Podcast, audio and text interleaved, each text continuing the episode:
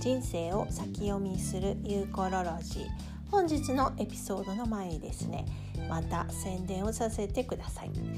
えー、最近ではですね2020年先生術的お話会というのを2週間に一度、えー、オンライン上で行っています。えー、Zoom というね、えー、最近2020年になってから、まあ、あのコロナウイルスのロックダウンにて結構皆さんが利用するようになってきた Zoom というシステムを使いながら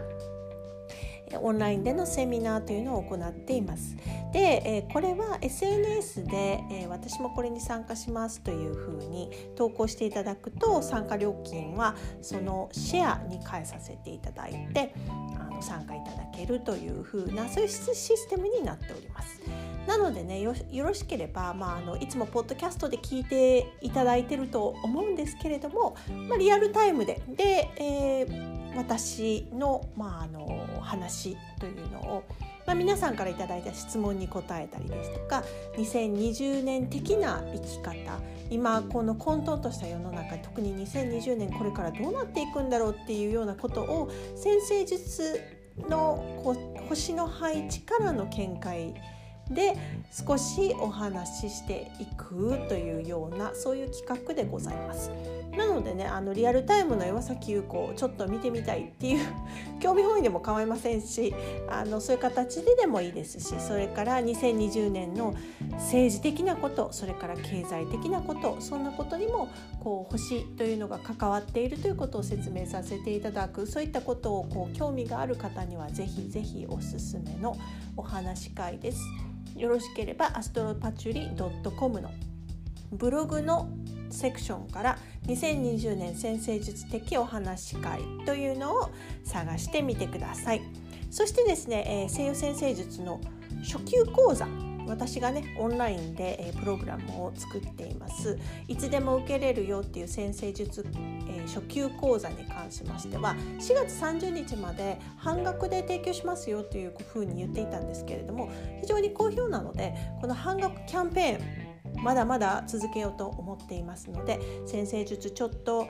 習ってみたいなっていう人は是非、えー、アストロパッチュリー .com の講座のところから進んでください。では本編へどうぞ。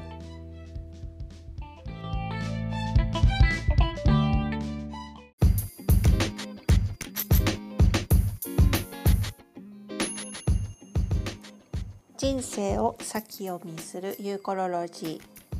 本日のエピソードはですね今年こんな時にできることは？です。はい。今年はねまああの私先生術師としてまあなかなかドラマチックな年になりますよという発信をずっとしてきましたがまさか、えー、コロナウイルスが発生してこんなに世間を騒がすとという予想外のね展開というのが行われておるという感じで結構こうびっくりするんですけれどもまああの面白いことにどなたか西洋先生術のすごい偉大な先生があのシェアされてましたけどもバイルスウイルスの語源みたいなものはマーズ火星と関連しているよ。火が関連しているよ。ファイヤーですね。ファイヤーが関連しているよというふうにおっしゃっていたんですね。でその通り、まあ、あの今年っていうのはその火に関する、まあ、世界的な問題というのが非常に大きいような気がします。特に私はオーストラリアに住んでるためにブッシュファイヤーえー、えっと、火事ですね。山火事がすごく多くって最近は鎮火して落ち着いていますけれども山火事によってすごくこうあの経済が脅かされる、えー、世間が脅かされるというようなことが1月、えー、ありました。12月1月にありました。そして、えー、もう世界中でねそのエピデミックパンデミックと言われているそのウイルスですね。コロナウイルスで、えー、ちょっと混乱しているということが今現在2月3月のトレンドですよね。でまあ今年はこれだけにおそらく残念ながらとどまらないと思います。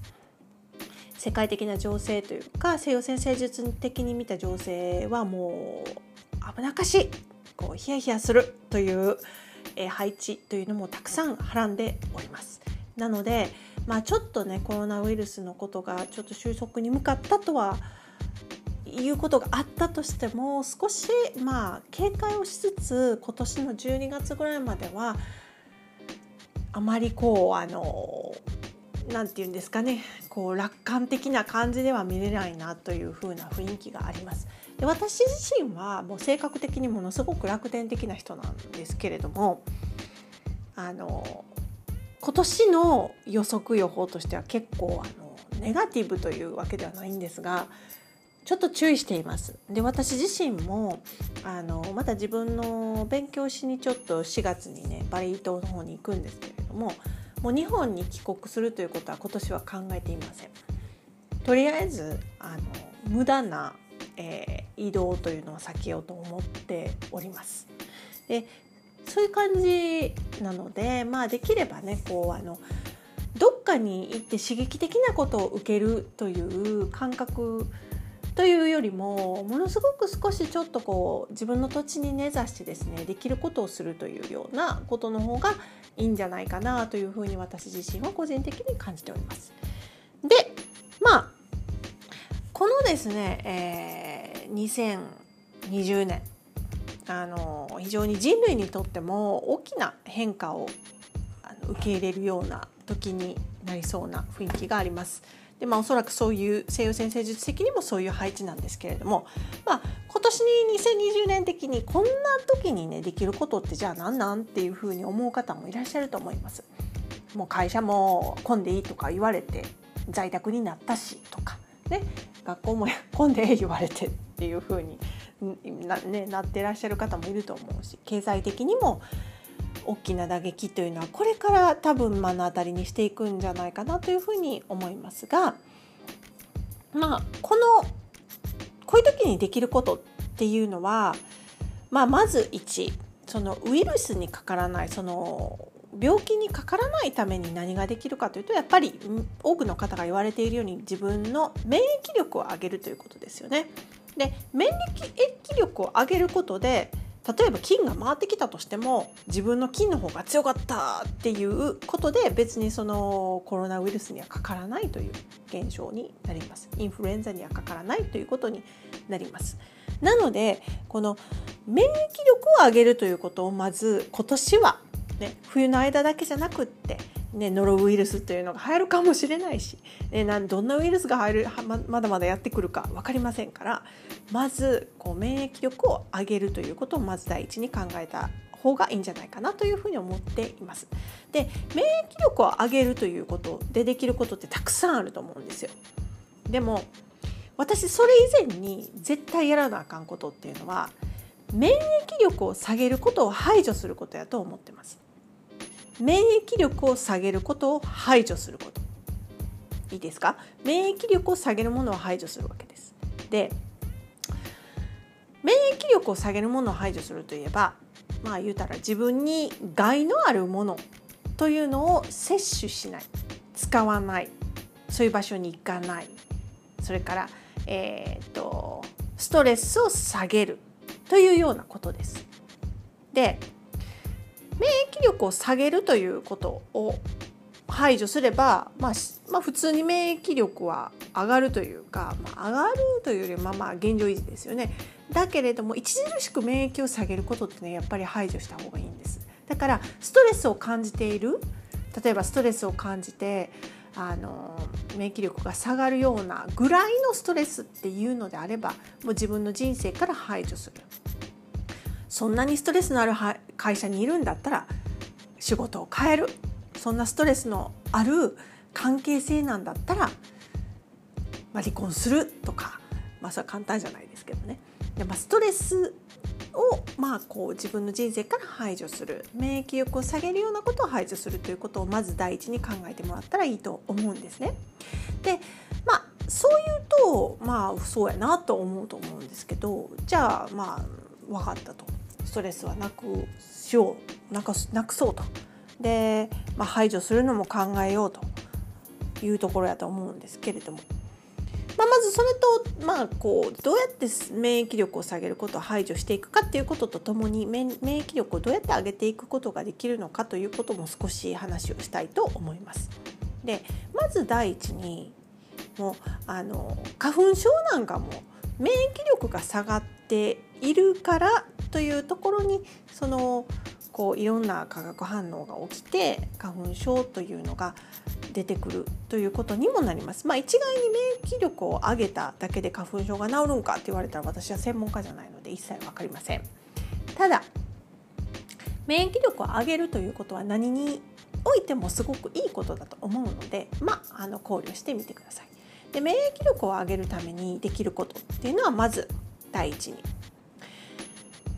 環境を良くする、ね、腸免疫力を上げるっていうのは自分の中に善玉菌というのを増やすということですね。で善玉菌を増やす増やすためにヨーグルト食べてるねとか。ね、それから納豆食べてるねんっていう人多いと思うんですけれども。これあのヨーグルト食べてるねんって言っても白いお砂糖がたくさん入ったのであればプラスマイナスゼロつうことになります。なのでできる限りヨーグルトを食べるのであればまああのビフィダスやったっけ？なんかああいうこうプレーンヨーグルトをまず取るでお砂糖が入っているもう味がついているというヨーグルトではなくって、まあ、こう基本ですし分かってると思いますけどね、まあ、プレーンヨーグルトを食べてそして、まあ、あの非加熱の自然な蜂蜜を入れて食べるなりなんなりしてください。はい、でそれから納豆食べてるねんっていう人いいと思います。せやけど納豆が、えー、遺伝子組み換えの納豆やったら意味ないです。でプラスあのその納豆の中に入ってるこういうちっちゃいパッケージありますよね。タレ。あのタレがあの例えば保存料とか入ってたりとか化学調味料みたいなのが入ってたらもう全然意味ないです。プラスマイナスゼロ。だからあのそういったこうちょっとしたこうトラップに気をつけて腸内環境を良くするあのものを食べましょう。例えば手作りのお味噌であったりとか、ね、手作りのお味噌で作った味噌汁。それからぬか漬けとかね。あの自然の保存自然のもの100%でこう化学調味料とか薬品だとか保存料着色料が入ってないものというのを買ってください。であの例えばそれを見る基準として食品ラベルを見て自分がよくわからないものは調べるで調べてもこれ何なのかっていう意味がわからないものないものが入ってるのをやめることです。もうなんせラベルを見て理解できないものが入っているという食べ物を食べるのはやめるそれが腸内環境をどんどん悪くしていくんですね。で腸内環境が悪くなれば免疫力が下がる。えなので腸内環境を良くするためにそのいいものを食べる。そのこうこうなんだ？発酵食品を食べる。でもその発酵食品も加工されたものやったら意味がないし発酵食品はできる限り自然のものというのを取るようにしていきましょう。だからまず食べるものを考えるというのは大事です。まあ、これ何回も私このポッドキャストで話していると思うんですけれども腸内環境を良くするために食べた方がいいものは発酵食品です。それから芋類で、えー、じゃがいもとよとかよりもさつまいもなんかの方がいいですね。でそれからこう白いお砂糖が入っているものはできる限り取らないそれから加工食品はできる限り取らない、まあ、多分かまぼことかなんかそういう感じのものかな加工食品っていうとであとソーセージとかねあの実は美味しいけどダメなんですよソーセージとかね。であと揚げ物というのも腸内環境をよくあのしないということなので、えー、まあ揚げ物美味しいですよねお家でも作りますよね。まあ、あのできる限り控える方がいいかとは思います。あと、えー、植物油サラダ油と言われるものそれからマーガリンこれらはもうてきめんですので是非、まあ、そういったものを摂取しているなという人は今日からそれを排除するということを考えてもいいと思思います。まず本当に腸内環境を良くすることで免疫を上げましょう食べるものから考えてください。そして免疫力を下げるのに、まあ、体にこう使う製品ありますよね例えば化粧水とか乳液とかシャンプー石鹸これらもできる限り自分が知ってないものが入ってるものはできる限り排除する方がいいかもしれません。体にに取り入れるもの皮膚からもね皮膚はあの食べ物じゃないから体の中に入ってこないとかって思ってる人もしかするとおるんちゃうかな。体この皮膚からもいろんなものを私たちは摂取しますだから、まあ、あのシャンプーとかもねなんかよく言うじゃないですかシャンプーのそのシリコンなんかは全部子宮の方に溜まっていくとかっていうふうに言われたりもしますよね。でそんなようにこう皮膚からもしあのものを吸収します。ということは化学薬品バリバリのあの化学薬品入った日焼け止めとかをまあ、皮膚に塗るとですねそこから皮膚から吸収するわけですよ。そしてそこから体の内臓のところに行って内臓がそれを処理していかないといけない。だからやっぱりこうあのアスベストであるとか化学化学薬品や化学物質にこうまみれた人建築現場の人とかもやっぱりこうあのそういう環境にさらされていると皮膚から吸収したものやそれからこう肺から吸収したものによってあのとても体が傷んでいくというケースもあるわけです。そして内臓がそれをこう処理しきれなかったりすることで病気になったりとかっていうこともあるのでとりあえず体の外から入れるものもよくちょっと考えてみてください。シャンプー。リンス。化粧水。洗顔、ね、乳液。お化粧。それからねボディクリームとか。全部です。それもできる限り自然に近いもの食べれるものというのが体に負担がかからなくていいですよね。あとあの洗濯物なんかをする時の洗剤なんかもあんまり香料が強くないものという方がいいでしょうね。香力香料というのは非常に人間に害を及ぼすというふうに最近では言われてきています。オーストラリアの、え、自然食品ショップのオーナーとか自然食品会社ですかね自然食品スーパーみたいなこう商店みたいなののねあのオーナーが言われてましたバイオムという会社があるんですけれどもそこのオーナーが言われてたのはもうとりあえず何を一番先に人間のこの生活化学薬品にまみれた人間の生活から取り除かなければいけないのかっていうと香料ですと言われていました。で以前なんかファブリーズとかをこう公害とか言われますよねファブリーズなんかをこう使った柔軟剤を着ている人の近くに行くと気分が悪くなるというふうに反応する人がいる、まあ、それももう明らかにあの公害香料に害のあるものが入っているということなんですね。なのでそういうふうにこう外的要因から免疫を下げるものも排除していく必要があります。はい、もうこれだけであの自分の生活をどんだけ変えなあかんねんっつってちょっとあのダーってなってる人もいるかもしれないしいないかもしれない。いやそんなん当然やろと思ってるレベルの人もいるかもしれないけれどもあのなんせ化学薬品化学、えー、調味料化学着色料等々が入ってるのが当たり前な社会になってきていますなってきまし来ていましたが今こそ昔のあのようにそういった科学的なものが入ってないものは体に負担をかけないという普通の常識に戻す時なんじゃないかなというふうに私は思っております。はい、で、まあ、免疫力を上げるという話の続きですけれども、まあ、食べるもの体に塗るもの体に取り込む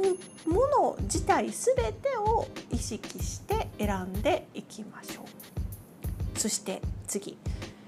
睡眠時間皆さんどのぐらいとってありますか？で睡眠の質はよろしいですか？よく寝れてますか？私自身もあの睡眠関してそんなに興味がなかったんですけれども、まあ、あの中年になりますとですね 睡眠が浅くてなんか日中疲れるみたいなことが現象が起こったりいや子供を産んでからするようになりましてね。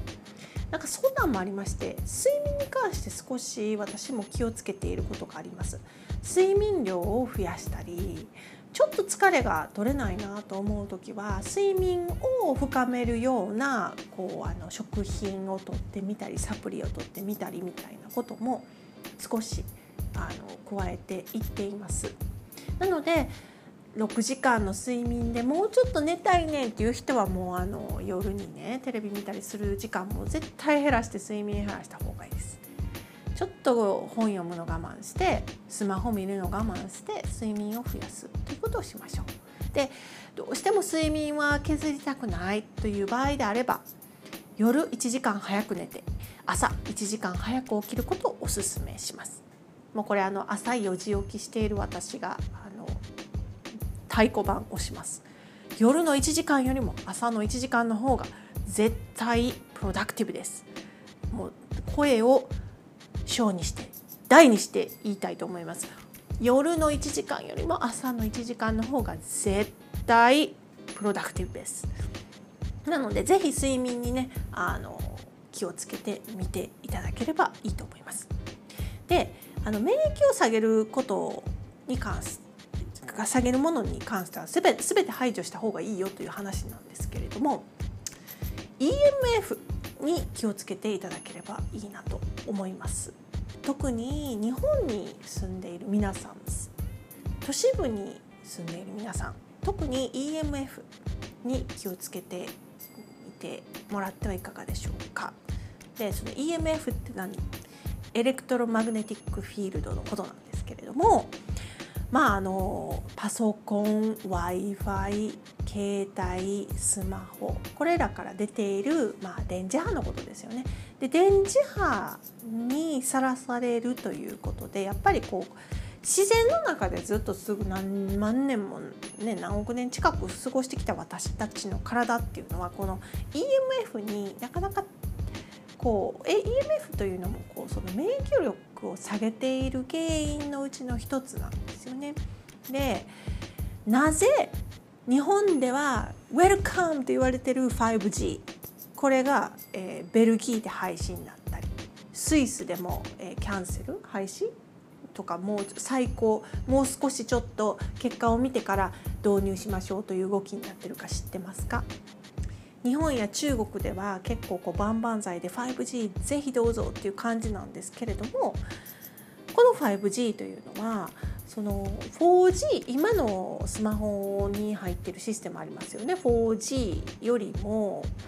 いろんなところにすごくこう強力なタワーをいっぱい建てないといけないそうです。でそれによってとてもこう体にもしかすると大きな害があるだから何ですかね2時間の映画が2秒でダウンロードできると。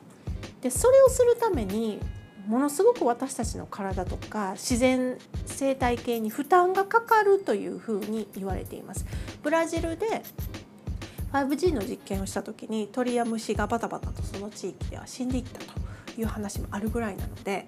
5G っていうのは確かに便利になるそしてもしかすると日本のこう衰退したこう車であったりとかそれからいろんなあのテクノロジーをまた底上げしてくれるものなのかもしれないんですけれどもぜひこの 5G にを導入するということに関して賛成する前に、まあ、ぜひ体に対してどんな負担があるのかというのを考えてほしいなというふうに私もいろんなこう情報をね得ながら思っているところなんですが、まあ、すでにもうパソコンの周りにいる w i f i のある空間にいるスマホの近くにいるということだけで電磁波の影響を受けてます。で私は寝る時に必ず w i f i のルーターは電源切ってます。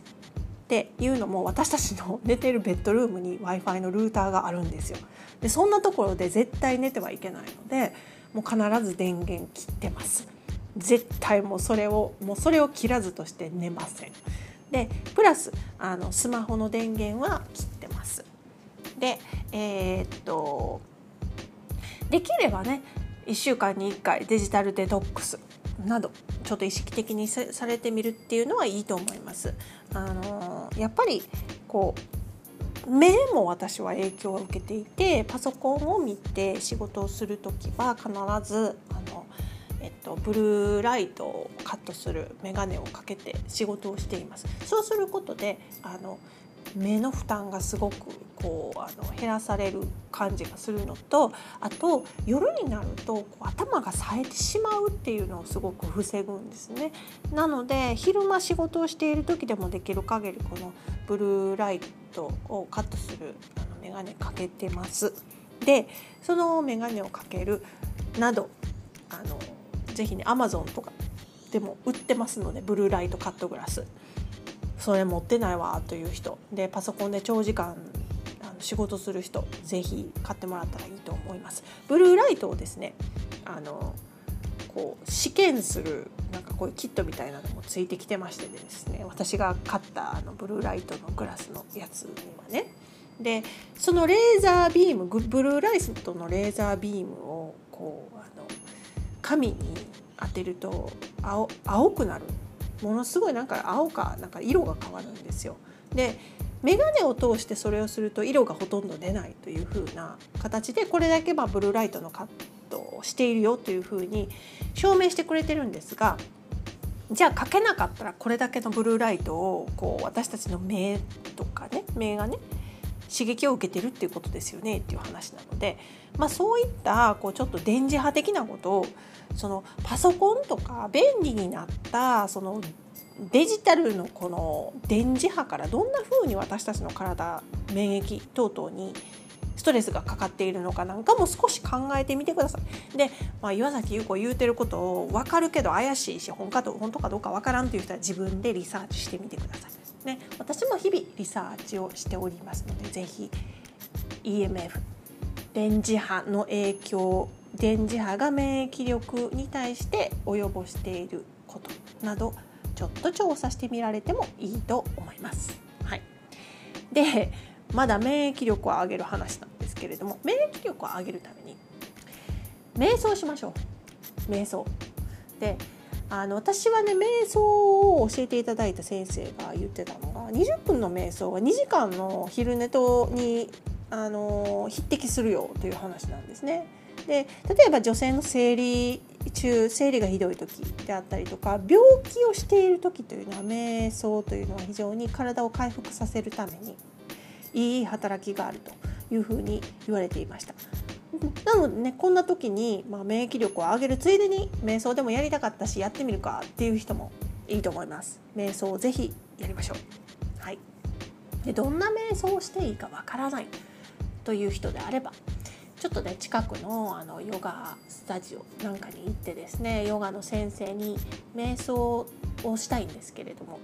どんな瞑想がいいですかっていうふうに聞いてみてもいいと思います。ね、いろんな本も出ていますそれから動画も出ています、えー、いろんなこうあの音声でねガイドしてくれるアプリもありますから、えー、瞑想といえどもねなんかこうできることたくさんあるので自分に合った瞑想法を探してみましょう。はい、で免疫力を上げるのに運動する軽い運動をするということはいいですね。いいそうですね。でまあ運動不足になりがちですやっぱり。で朝の通勤で電車乗って立ってで、ね、朝の通勤してるから運動してるつもりになってるみたいな感じの人も多いと思うんですけど私なんかも普段ねあのこの地域は車がないと移動できないので車にずっと乗ってあの移動しているということで私あんまり運動してないんちゃうかっていうふうに思うことが多々あります。なので、まあ、朝えーと、私のルーティンの中で20分以上のヨガプラクティスというのはやってます。でストレヨガプラクティスとストレッチとコアトレーニングみたいなのをやってるんですけれどもそれだけでもあんまり十分じゃないような気はしますね。うん、で、まあ、週に23回サーフィン行くとかヨガのクラスに行くっていうことはありますけども、まあ、できる限り運動する方が体の調子は良くなるし免疫も上がるしいいホルモンが、えー、頭の中から放出されていいんじゃないかということでまあ当たり前のことですけども睡眠瞑想運動そして森林浴、えー、自然の中に行くということもいいと思います。であの海の近くに行く人はね是非裸足で寒いですけれども裸足であの砂の上を歩くということはその体の中にこう受けた電磁波なんかをこう流すというかこうそれをリセットするのにいいそうです。EMF の影響をあの受けないためにも砂浜に行ってこう裸足で歩くということをするのがその足の裏から抜けていくからいいというふうに言う人もいますね。だから砂浜じゃなくても別に土の上でもいいと思うんですよ。アスファルトでもまあ最悪いいと思うんですが土の上を裸足で歩くというのはこう足の裏側も非常に、えー、こう刺激されてねいいんではないかと思います。はい。ということで、まあ、今年こんな時にできることはあののうちの一つとして免疫を上げるということに集中されてみ、えー、てもいいんじゃないかというふうに思うんですね。で、まあ、それだけではなくって、まあ、私が思うにあたって免疫力を上げるっていうのはまあ日々当然なんですけれども今年だからこんな時にできることっていうのは、まあ、あのいつ死んでもいいように毎日を過ごすというちょっとギリギリ感人生にギリギリ感を持ちながら毎日を過ごすというのはいいんじゃないかなと思います。明日もしかするとその皆さんがトイレットペーパーを買い占めなあかんぐらい恐れているコロナウイルスに侵されそして苦しみながらある時にバタンって死んで私は他界するっていう風にドラマチックに思ってる人も多いかもしれませんけれどもまあ、いつそんなことがあってもいいように毎日を過ごす過ごしきるということをちょっと考えてみるといいんじゃないかなというふうに思います。なんかこうちょっと一日一日を丁寧に一日一日こういつ死んでもいいように過ごしてみようと思い始めた時に毎日がすごくありがたく感じます。であのすごいちょっとしたことで私もイラッとするんですけどイラッとしながらもでもこれ明日死ぬって分かってたらこんなことでイラッとするかなっていうふうにやっぱりこうさっと思うようにすることでそのイライラも私はこう収まる時があります。でいつ死んでもいいように毎日を過ごすというモットーで生きていくとですねやっぱりいろんなことができるわけですよ。まあ、いつ死んでもいいように今日このプリン食べとこうかなという言い訳になってもいいわけです。なので、まあ、いつ死んでもいいように毎日を過ごしてみるといろんなことが変わっていくんではないでしょうか。でそのいつ死んでもええようにっていうコンセプトはですね非常にこうあの冥王星的な冥王星という星のこうエネルギーな感じがしますその冥王星のエネルギーというのが今私たちにすごく影響を及ぼしているだからその冥王星がかみな皆さんに考えてほしいと思っているというかその冥王星が私たちにこう喚起していることっていうのはいつ死んでもいいように思いっきりこう後悔なく楽しむんだよっていうことでもあると思うんですね。であと私が思う今年こんな時にできることは何だろうっていうことは自分を知るということやと思います。でここのね最近のスピリチュアルブームとかヨガブームとかであの非常に自分のことを知る人知り始めている人たくさんいると思います。だからいろんなセミナーありますよね。いろんなコーチングありますよね。私のこの西洋先生術とかまあそういったことも全部そういうのに関係してますけどまず自分を知るということはとっても大切です。なぜ自分を知る必要があるのかそこなんですね。で、まあ、それもまたじっくり1回のあのエピソードにしてみたいと思うんですが自分を知る必要はなぜあるかなぜか今のこの時代だから言いますけれども自分の強みを知っている。そして自分にしかできないことを増やす。これができなかったら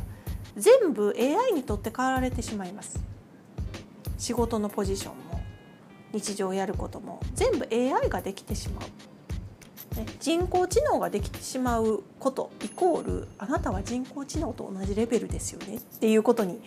なってしまう。それじゃあ生きている意味がわからなくなってくるっていうことになります。どんな人もこの世に生まれ落ちる前にきっと私が思うにですよ西洋先生術的な考え方で言うと自分が今世でやろうと思って決めたこと来たことがあるんですね。でその自分が決めてきてやろうと思ったことがあの普通にこう平和な平穏なこう家庭を築いて幸せに生きるっていうことでもかもしれないし、ね、何かこう人生みんなに影響を及ぼすようなことを大きなことをやりたいと思って生まれてきた人もいると思います。だけれどもその自分のこう自分を知るということでなぜ自分がここにいるのかなぜ自分しかできないことというのをこう認識してこう意識してやっていく必要があるのかっていうとやっぱりこうその自分が生まれてくる前に決めたことをやりたいなと思ってきたことを全うするためにあるんだと思うんですね。でそれを思い出すという意味でも自分を知るということをしていくそうするとなんとなくこんな感じのことをしに来たんじゃないかなというふうな感覚みたいなのがこう上がってくるんだと思います。で今年のこういうこう時代だからこういう時だからこそそういうこう毎日いつ死んでもいいように自分と、まあ、した約束を果たせるようなそういう人生をこうみんながね送ればみんなが送ることができればこう環境の問題であるとか人間の問題であるとか人類のそのこう不本意なというか不不平等ななんか問題等々も解決されて平和に向かっていくんじゃないかなというふうに思っている今日この頃でございます。ということで今年こんな時にできることはというトピックで、まあ、あの今日話をしてみました。まず免疫力を上げてください。そしていつ死んでもいいように毎日を過ごしてください。そして自分のことを知る努力というか自分のことを少しでも私はこういうところがあるんだな私はこんな人だな私はこんなことを感じてるんだなというふうに自分を知るということをやってみてください。そしてその自分を知るということのために西洋先生術というのは非常に大きなあの助けになってくれることを私はあの声を大にして言いたいなという宣伝で終わるんかいという感じですけれども、まあ、あの自分を知るということでね私はこんな人間だということを手っ取り早く知るのにいいツールが西洋先生術なんですね。というわけで今年こんな時にできることはというトピックでした。では、えー、いろんなねあの情報に惑わされず自分のえ免疫力を上げてたっぷり睡眠とってハッピーな一日を今日も明日も送りましょう。では皆さん Have a great day!